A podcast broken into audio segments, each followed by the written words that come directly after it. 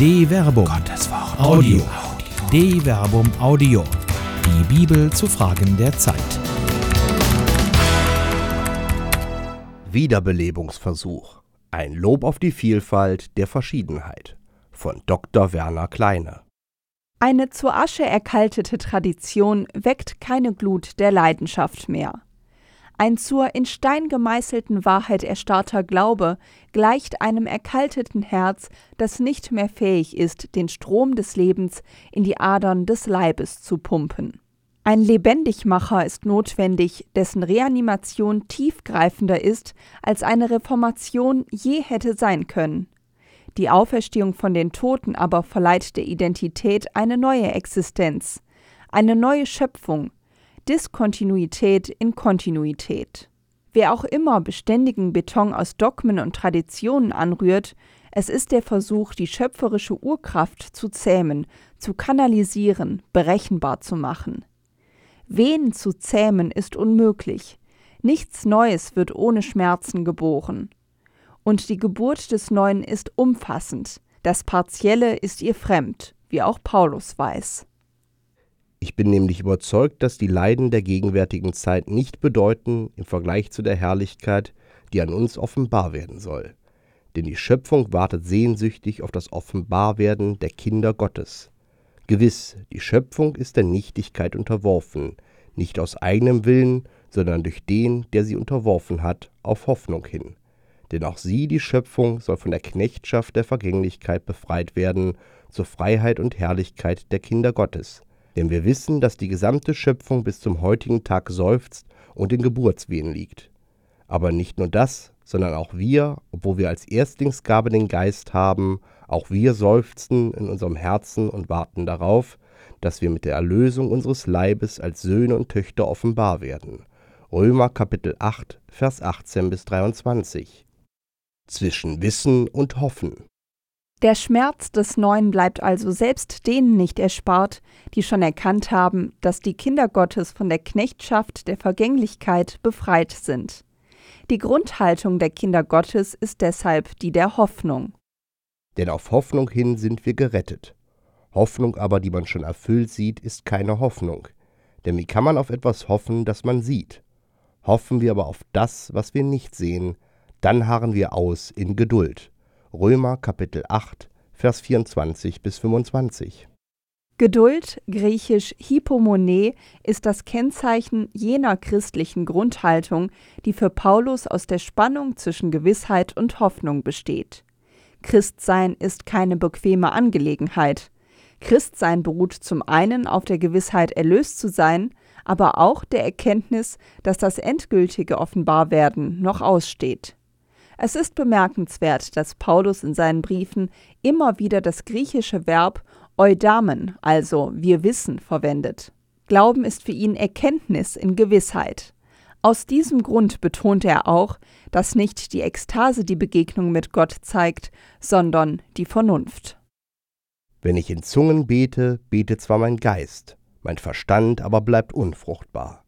Was folgt daraus? Ich will im Geist beten, ich will aber auch mit Verstand beten. Ich will im Geist Lob singen, ich will aber auch mit dem Verstand Lob singen. 1 Korinther Kapitel 14 Vers 14 bis 15. Ekstase, Verstand. Kommt diese Betonung des Verstandes aber nicht einer Zügelung des Geistes gleich? Im Gegenteil. Paulus sieht im Gebrauch des Verstandes, des Nus, gerade den adäquaten Ausdruck des Geistes. Er bezieht das sogar auf sich selbst. Wenn wir nämlich von Sinnen waren, so geschah es für Gott. Wenn wir besonnen waren, geschieht es für euch. 2 Korinther Kapitel 5 Vers 13. Das Außer sich Sein drückt Paulus hier mit dem Verb existanein aus, von dem sich auch das Wort Ekstase ableitet. Es bedeutet auch etwas verlieren und um den Verstand kommen. Paulus kennt diesen Zustand der Raserei, der aber wenig Mystisches an sich hat. Er beschreibt hier seine Reaktion auf den sogenannten korinthischen Vorfall. Vergleiche 2 Korinther Kapitel 2 Vers 5, der bei ihm Bedrängnis und Herzensnot ausgelöst hat. Vergleiche 2 Korinther Kapitel 2 Vers 4.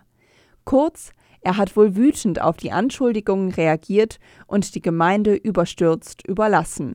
Eine Reaktion, die er im Nachhinein als ekstatisch, aber verstandlos bezeichnet. Dass er schreibt, diese Reaktion sei für Gott gewesen, kollidiert mit der Aussage über seine Besonnenheit, griechisch Sophrosine, den Korinthern gegenüber. Sophrosine nämlich bedeutet Vernünftigkeit und den Gebrauch des Verstandes. Die unvernünftige Ekstase mag ihn vor Gott gebracht haben, Gott aber hat ihn wieder zur Vernunft gebracht. Der eigentliche Nutzen liegt allein in der Vernunft. Wehe wehen. Die Vernunft zähmt also nicht des Geistes Wehen. Im Gegenteil, es gibt den Wehen des Geistes erst Raum. Denken mag schmerzhafte Erkenntnisse zutage fördern, vor allem die Erkenntnis, dass das Neue unaufhaltsam zur Welt kommt. Gerade deshalb spricht Paulus ja von der Hoffnung als Gegenüber der Gewissheit. Hoffnung ist für ihn das Sehen des gewiss Kommenden, aber eben des Kommenden. Es ist die Hoffnung, die die Vernunft davor bewahrt, den Geist zu zähmen. Die Zähmung des Geistes hat hingegen andere Gesichter. Traditionalismus und Dogmatismus sind zwei von ihnen. Ein anderes Gesicht ist das der Ekstase, die sich nicht auf den Verstand hin öffnen kann. Traditionalismus und Dogmatismus wollen dem Geist vorschreiben, wie er zu wehen hat. Die Ekstase hingegen verliert sich in der Autosuggestion besonderer Geistbeseelung, aber mit welchem Nutzen? Paulus warnt vor einer solchen Ich-Bezogenheit ekstatischer Erfahrungen, wenn er mit besonderem Blick auf die als besonders ekstatisch erscheinende Zungenrede schreibt. So ist Zungenreden ein Zeichen nicht für die Glaubenden, sondern für die Ungläubigen. Prophetisches Reden aber ein Zeichen nicht für die Ungläubigen, sondern für die Glaubenden. 1 Korinther Kapitel 14 Vers 22 Prophetisches Reden aber ist für Paulus Reden mit Vernunft und Verstand. Vergleiche 1 Korinther Kapitel 14 Vers 18 bis 19. Wiederbelebung. Die Trägerinnen und Träger des Heiligen Geistes müssen also einiges aushalten. Der Schmerz der Geburt des Neuen, die Wehen ständiger Reanimation, die Pflicht, selbstständig zu denken, bleibt keiner und keinem erspart. Warnlichter brennen ihnen wie Feuerzungen in der Seele, wo die Räume des Denkens geschlossen werden sollen, mit dem Hinweis auf Tradition und Dogmen, als wären beide nicht in sich selbst deutungsbedürftig und damit dem Gerichtshof der Vernunft verantwortlich. Glaube und Vernunft, Fides et Ratio, sind wie die beiden Flügel, mit denen sich der menschliche Geist zur Betrachtung der Wahrheit erhebt. Erst das vernünftige Erkennen ermöglicht so einen gefestigten Glauben, der seinerseits die Fähigkeiten vernünftigen Erkennens weitet. Nicht unangebracht mag deshalb ein entschlossener und eindringlicher Aufruf erscheinen, dass Glaube und Philosophie die tiefe Einheit wiedererlangen sollen, die sie dazu befähigt, unter gegenseitiger Achtung der Autonomie des anderen ihrem eigenen Wesen treu zu sein, der Paresia, Freimütigkeit des Glaubens, muss die Kühnheit der Vernunft entsprechen. Ein sich der Vernunft verschließender Glaube gleicht also dem zum Scheitern verurteilten Versuch, sich gegen das Neue, Kommende abzuschotten. Es ist die Ausgangssituation der Jünger Jesu, die noch in geschlossenen Räumen sitzen. Am Abend des ersten Tages der Woche, als die Jünger aus Furcht vor den Juden bei verschlossenen Türen beisammen waren, kam Jesus, trat in ihre Mitte und sagte zu ihnen, Friede sei mit euch. Nach diesen Worten zeigte er ihnen seine Hände und seine Seite. Da freuten sich die Jünger, als sie den Herrn sahen. Jesus sagte noch einmal zu ihnen, Friede sei mit euch. Wie mich der Vater gesandt hat, so sende ich euch. Nachdem er das gesagt hatte, hauchte er sie an und sagte zu ihnen, Empfangt den Heiligen Geist. Johannes Kapitel 20, Vers 19 bis 22.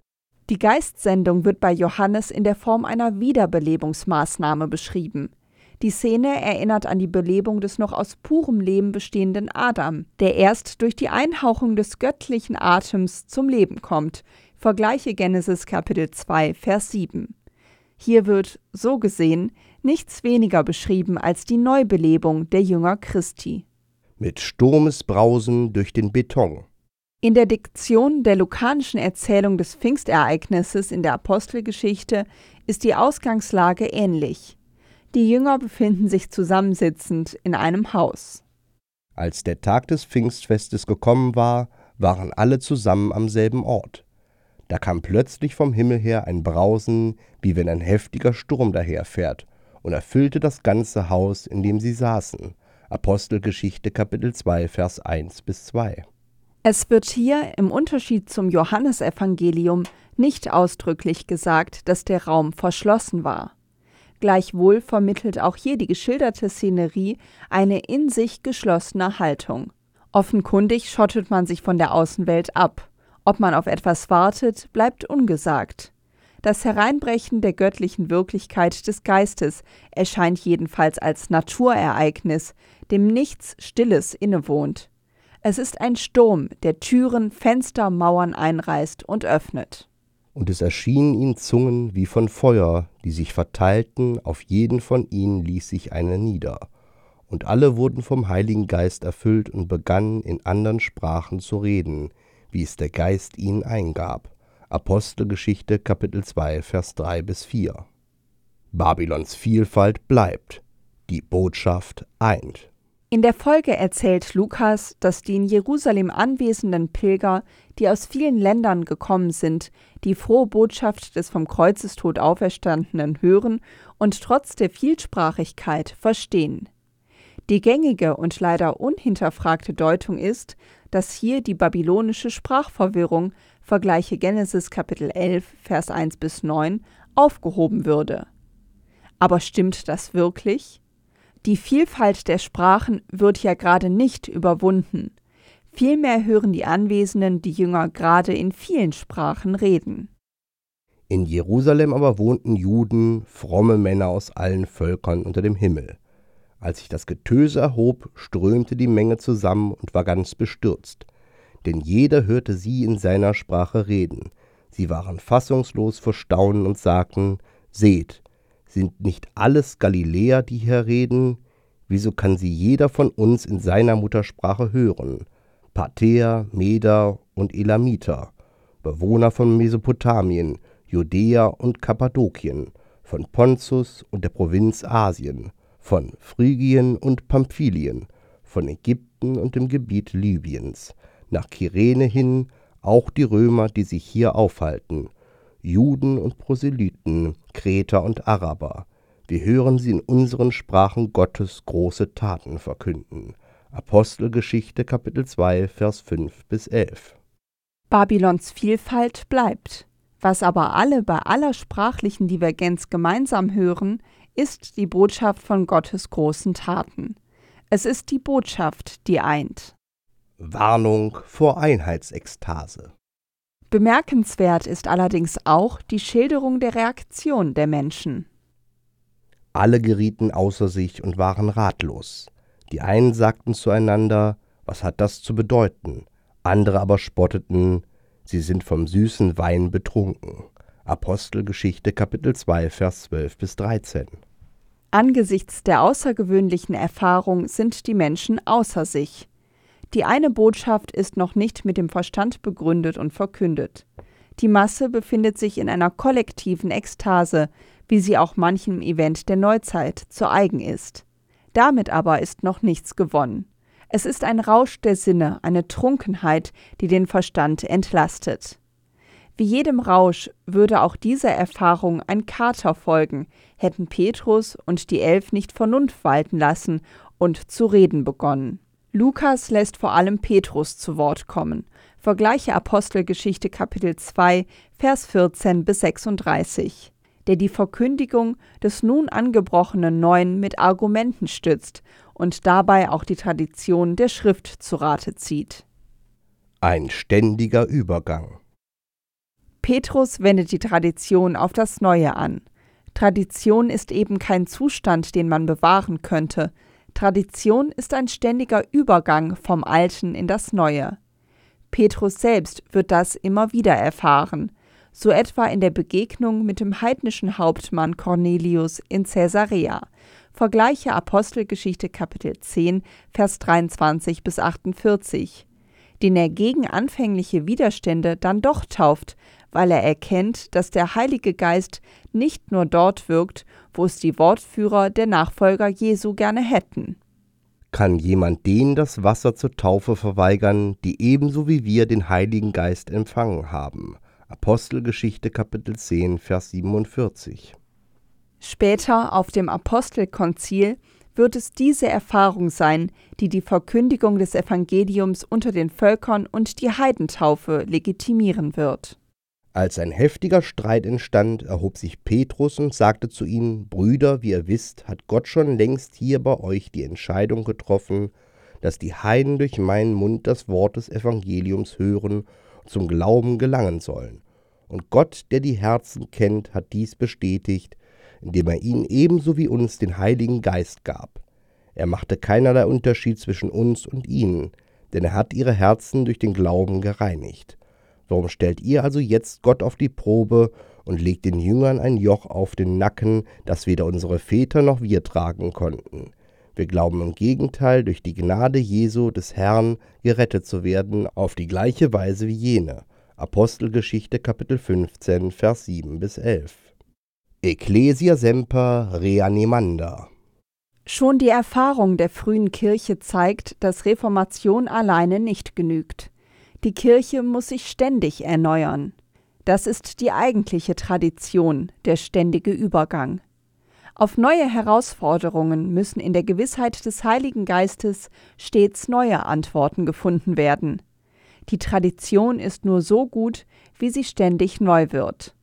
Dann ist sie ein Feuer, das die Herzen erfassen kann. Eine solche Kirche kann nur vielfältig sein, weil der Geist selbst vielfältig ist und ziert. Eine Einheit ohne diese Vielfalt ist hingegen nicht nur geistlos, mehr noch. Wer sich auf eine solche vermeintliche Einheit beruft, übersieht die Warnung des Auferstandenen an seine eben frisch wiederbelebten Jünger. Empfangt den Heiligen Geist. Denen ihr die Sünden erlasst, denen sind sie erlassen, denen ihr sie behaltet, sind sie behalten. Johannes Kapitel 20, Vers 22 bis 23. Was sich vordergründig wie eine Bevollmächtigung anhört, impliziert bei näherem Hinsehen freilich auch eine Warnung. Die Sünde bezeichnet ja das Getrenntsein von Gott. Ein Jünger, der anderen die Sünde behält, stellt sich zwischen diese und Gott. Dabei sollte er sie doch zu Gott führen. Das ist die Warnung, die Jesus ausspricht. Er warnt seine Nachfolgerinnen und Nachfolger, sich an die Stelle Gottes zu setzen und über Wohl und Wehe zu entscheiden. Es besteht die Gefahr, dass sie das Wehen des Geistes durch Hecken und Mauern brechen wollen. Wehe. Wie zu allen Zeiten stehen Kirche und Gesellschaft auch gegenwärtig wieder vor großen Herausforderungen. Wer nicht begreift, dass Tradition kein Zustand, sondern ein Prozess ist, ja, wer meint, dass das Zitieren eines Dogmas schon eine Antwort wäre und dabei übersieht, dass auch ein Dogma interpretationsbedürftig ist, der möchte den Geist ebenso zähmen wie jene, die meinen, durch bestimmte Praktiken den Geist zur autosuggestiven Ekstase nötigen zu können. Wehe jenen, wenn der Geist weht, denn das Wehen des Geistes ist unaufhaltsam. Was vermag schon eine endgültige Entscheidung, wenn sich das Volk mit der Entscheidung nicht zufrieden gibt? Petrus war da weiter. Er hat erfahren, dass der Geist sich nicht an sein Meinen hält, der Geist aber erschafft immer neu. Kirche, wenn du leben willst, atme. Werde wieder neu. Steh auf aus den toten Steinen und belebe dich mit dem Geist der Vielfalt. Es ist doch Gott, der dich fordert. Oder willst du es besser wissen und deinen eigenen Elfenbeinturm bauen? Nimm dir Babylon zu Herzen. Verkünde stattdessen immer wieder neu die Botschaft in allen Sprachen und Formen. Bedenke aber, dass nicht du die Botschaft bist oder machst. Stehe stattdessen hinter der Botschaft. Auch wenn es weh tut, werde neu.